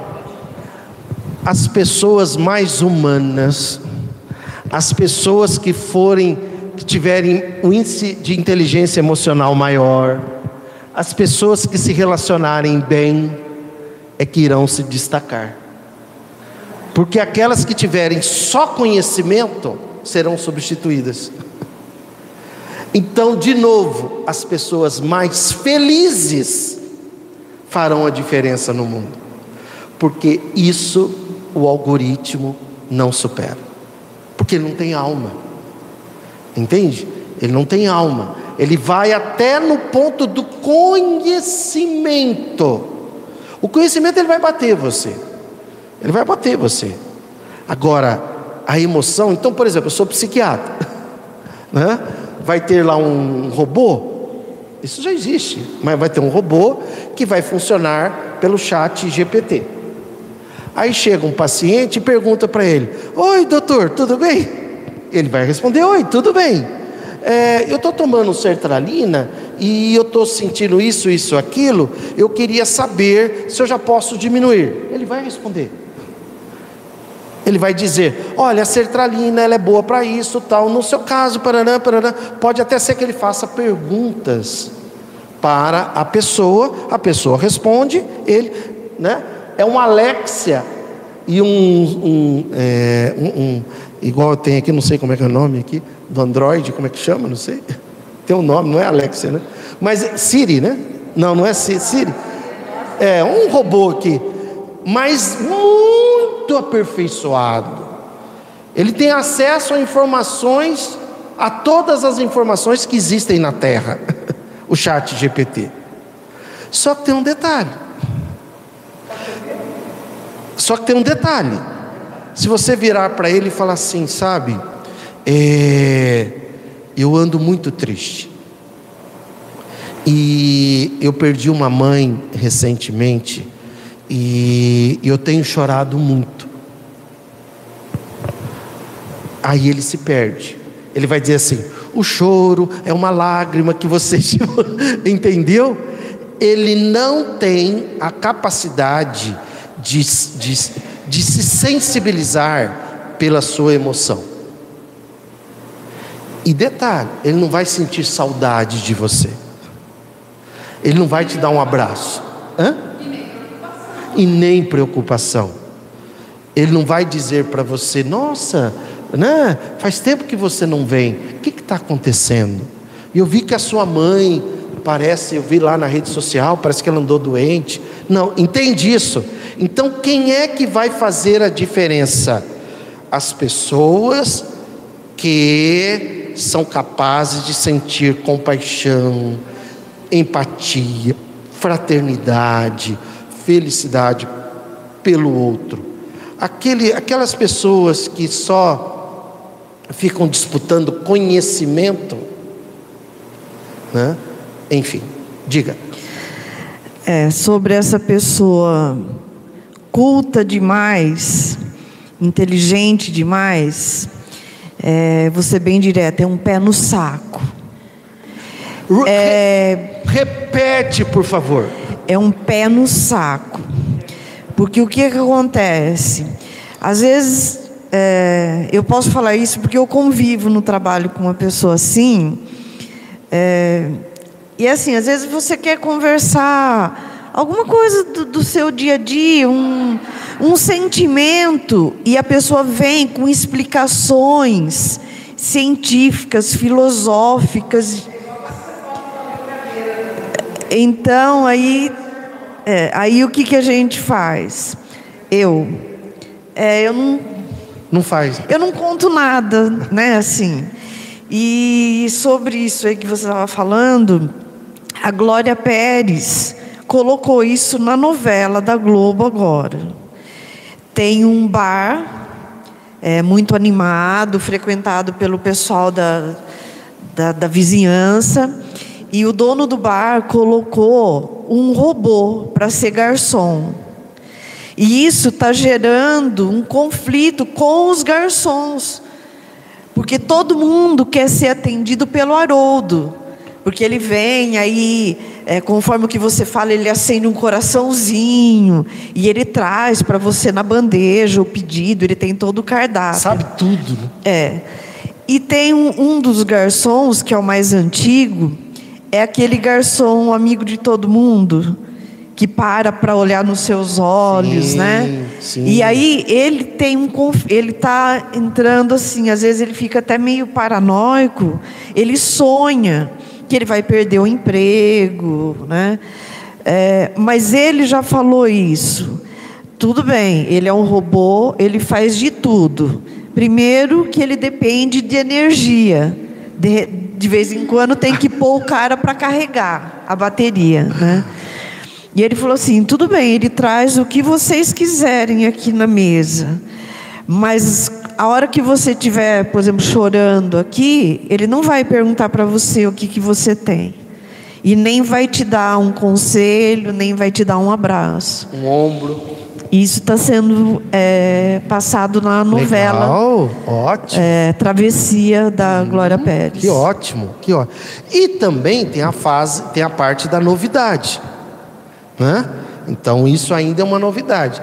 Vocês se lembram quando o celular saiu pela primeira vez, os tijolões? A Lívia nem tem noção disso, né?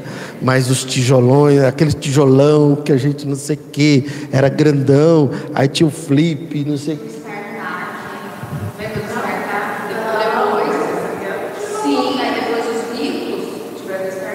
Isso, que ele dobrava, era o máximo. Até que, né? Hoje já não é mais novidade. Aí os nossos netos, bisnetos, eles vão falar assim: vô, é verdade que tinham um tal de celular? Vocês tinham que ficar carregando, né? Diz que o pessoal roubava, perdia, porque vai ser outra coisa. Vai ser um anel onde vai ter hologramas. Hã? um chip, uma pulseirinha, entende? Não vai ser isso aqui é uma coisa que já já vai vir uma disrupção, né? E, e isso aqui vai ser ultrapassado, uma hora para outra, né? Eu assisti uma série agora, faz uns 20 dias, e eu não consigo lembrar o nome, eu tenho que ver na lista. E aí, quando a série, eu falei assim, gente, que coisa de louco, mas que série tão fictícia. E você sabe como que é? Vou falar só um trechinho. É, o cara ele é super solitário, ele não tem amigos, ele vai do trabalho para casa, é uma vida, uma rotina. Ele não consegue. Eu não sei. Eu acho que é. Eu sei que aí ele não consegue arrumar uma namorada, tal, tal, tal. Aí tem uma empresa, SOS, não sei o que, tal, tal, e vende o computador. O computador sabe tudo dele. Então ele fala assim: ai, agora eu tô com uma vontade. Ela fala assim: já sei, de tomar um sorvete com calda de chocolate, eu não sei o que, tá, tá. Isso mesmo, você me conhece tanto, como assim? Aí ele passa horas conversando, eles jogam os dois. É, tem uma mocinha, né? E eles jogam videogame junto. Ela já coloca o jogo que ele gosta. E ele se apega tanto nela que ele faz até sexo virtual com ela na casa dele. Ele se apaixona por ela mesmo. Ele não quer mais nem humano. Sim, então acho que os filmes e a série já estão mostrando isso aí, né, Uru? Porque. Sim. É, pegando tudo isso, é que é, uma, é bem distópica, assim, mas é Black Mirror, né? Quem já assistiu, que são vários episódios diferentes, é, é que cada episódio tem uns que já são mais pesados, outros nem tanto. E, e eles, o celular, na verdade, não é, é dentro do olho, né? A pessoa faz assim, ela está acessando tudo. É muito louco. E isso de inteligência artificial tem um episódio que o marido dela morre, ela manda fazer um boneco igual ele, com todas as conversas que eles já tiveram, então eles formam a personalidade dele, ela começa a conviver com ele, só que ele fica preso só naquilo, né? Até que ela prende ele no sótão e depois visita ele uma vez por ano só no aniversário. Márcia, não vai contar. Alguém assistiu ela? É ela. É o que ela falou, é o, é o Xi. É o ah, ela. É o ela? É o ela. Ela. Ela. E, e eu acabei gostando Xi da ela também. Ela. Oi? Lembra que eu gostei da ela também. Você gostou do ela? O Natanael está dizendo o seguinte, que a série Black Mirror da Netflix retrata bem essa realidade de inteligência artificial, o chat GPT, Inclusive, tem um episódio que mostra que para entrar em determinados lugares vai depender do quão popular você é nas redes sociais. É, tudo. É. Que carro vai poder comprar? É. é. Aí ele diz assim: coisa que já está se tornando real.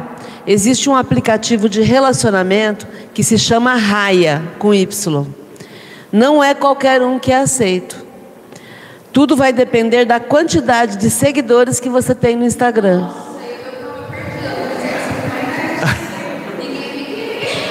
Gente, vamos lá, vamos encerrando. É, eu estou perguntando porque existem livros. Tem um livro chamado Xi e um livro chamado Ri. Não tem nada a ver com, com isso? Não é o livro.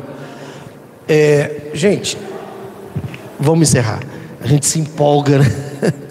que bom. É, é, o metaverso. Vocês sabem do metaverso. O, o Zuckerberg até mudou o nome do Face. Agora o Face, o Face chama-se Meta, né? A, é o grupo Meta, né? O que, que é o metaverso? Em vez de redes sociais, você vai criar um avatar, você entra nesse mundo Aí você vai, ah, eu quero uma pizza. Você vai ali na loja, vai ter uma loja escrito pizza. É você lá dentro andando, da mesma forma que e você vai comprar, você vai pedir como se estivesse numa loja. Isso já existe. E aí, da mesma forma que você encontrou uma pessoa no Face e come, oi fulano, nossa, te vi aqui no Face. Você vai ter o seu avatar, você vai ver a pessoa no avatar e vai conversar com ela. Mas isso já existe, viu? Viciado nisso, né? O... Sim. O Flávio, o, o, o, nosso filho, ele trabalha com. Ele é, é urologia robótica. Então eles usam de vez em quando um óculos, tem lá o robô, o Darwin, 10 milhões de reais, e ele fica aqui, né? Tá, pá, pá, pá, pá. E o robô faz todo tipo de cirurgia. Quando entra o pessoal da urologia, aí o programa é urologia, mas pode ser abdômen, coração, pode ser o que for. Muito bem. O que, que um dia desses ele mostrou? Você coloca o óculos para ver um, um, Então tinha um professor, um mestre lá, da universidade tal, que também estava de óculos, e quando você colocava o óculos, você via o professor do teu lado, o avatar dele, dando informações sobre a cirurgia. Isso já existe. Entende? Agora, o... entendeu? Agora, para encerrar, o que é chocante? Enquanto nós, privilegiados, Estamos aqui falando de chat GBT. Tem gente que não tem o que comer. E é junto a essas pessoas que a gente deve estender as mãos. Entende? É isso, porque senão a gente vai, vai, vai, né? E lá. Eles não têm consciência de classe, eles não sabem nada, o que eles sabem é o que passaram para eles.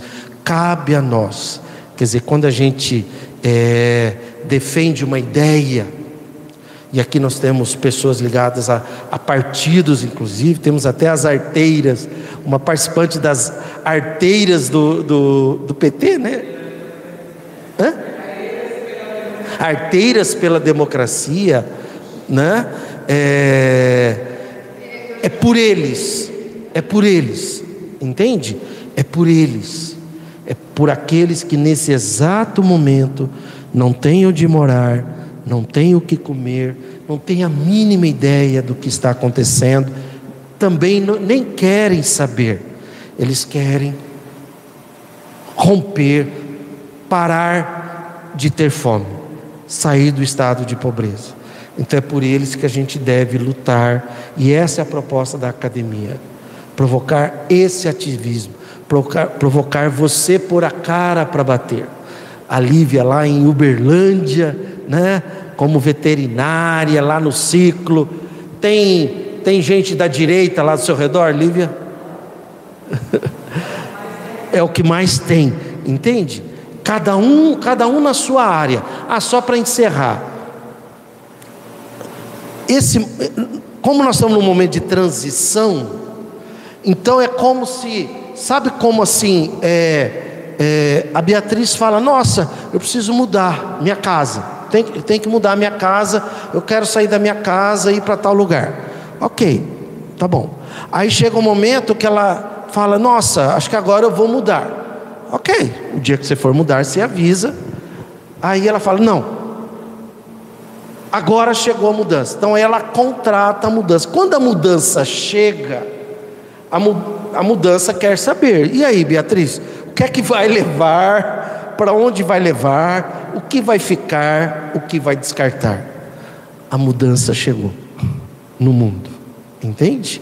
A mudança chegou. Então, quando Jesus falava do joio e do trigo, o trigo permanece, o joio vai, não vai ser descartado, ele vai ser encaminhado para um outro planeta onde lá estão os conservadores, os de direita, os de extrema direita, e eles vão lutar entre eles, até que eles vão também começar a progredir. Então, esse é o momento que nós estamos vivendo. Por isso que o mundo todo está sendo provocado. E aí, você é de esquerda ou de direita? Muita gente nem sabe o que é isso, né? não sabe nem o que é capitalista, né? nem o que é socialista, nem o que é comunista, né? Nem o que é fascista. Então, esse é o momento que nós estamos vivendo. É um momento de mudança. A mudança chegou. O caminhão da mudança chegou. O caminhão da mudança chegou. E que cada um de nós esteja se posicionando por um mundo mais progressista, humanista, de esquerda, socialista. E um dia comunista, né? Porque para ser comunista tem uma série de coisas. Nenhum país é comunista, viu, gente? Tem experiências socialistas. Ah, mas a China é... Não, nenhum país é comunista. Tem experiências socialistas. Certo? Agora vamos Diga. Como você falou sobre os refugiados, semana passada assisti um filme. Eu falei o quê? Sobre os refugiados, ah, sim, a Síria, sim, a Turquia. Perfeito, perfeito. assisti um filme, eu não sei se vocês já assistiram, chama As Nadadoras. Nadadoras, está na Netflix. Nadadoras? É, é história, é recente. É história de duas irmãs que moram na. Eu não sei se elas moram na Síria ou na Turquia. Tá. E, o, e lá está tendo a guerra e um monte de coisa. E o pai delas treinaram elas desde pequena para serem nadadoras ah, profissionais. Tá. Só que não tem mais condições delas ficarem. Cai bombas, mostra tá. ela nadando, fazendo uma competição, cai aonde ela estava a bomba. Tá. Então o pai, ela fala: pai, nós temos que sair daqui, a gente tem que fugir. E o pai e a mãe não têm condição. Ele pega o empréstimo, dá para elas e fala: vocês têm que chegar até a Alemanha, vocês têm que dar a volta. A trajetória foi uma história verídica mesmo. Tra... No fim mostra elas, a, a, a, família delas, mostram elas, né? Hã? Não, não vou contar tudo, mas a trajetória Entendi. delas Entendi. até a Alemanha. Perfeito. Elas pegam um barco, um. Gente, é uma coisa que você fala assim, que realidade. Elas quase Perfeito. morrem no meio do caminho, Sim. mas é uma. Tem que assistir. É muito. Legal. É muito legal. É assim, bem o que As o que tá nadadoras. É o que está acontecendo mesmo. Exatamente. E elas. As nadadoras. A- E é as- uma história de superação. Tá. É uma, uma lição de vida mesmo, para todo mundo. É bem. Perfeito. E ao mesmo tempo, é uma provocação para que a gente provoque a união dos povos. O Lula está indo para a China pedir para a China intervir na paz, para acabar com a guerra. A mídia está dizendo assim: que absurdo, China já falou que não, que não se mete nisso. Não interessa, ele está provocando isso. Nós temos que pensar o seguinte: não é armar a Ucrânia para destruir a Rússia e nem vice-versa. É para chegar e dizer, gente, vão acabar. Chega, chega, nós temos que pôr um fim na guerra, mesmo com a indústria trilionária dos armamentos. Mas não, alguém tem que começar a falar sobre isso. Nossa, que que é isso?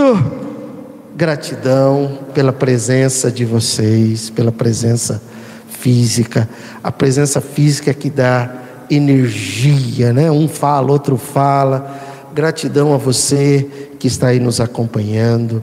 Fica o convite para convidar alguém para o nosso próximo encontro da Academia da Felicidade, para que a gente possa espalhar essas ideias cada vez mais, que a gente saia daqui com esse propósito de transformação pessoal e de transformação social. Gratidão pela presença de cada um. E vamos agora aos abraços de felicidade.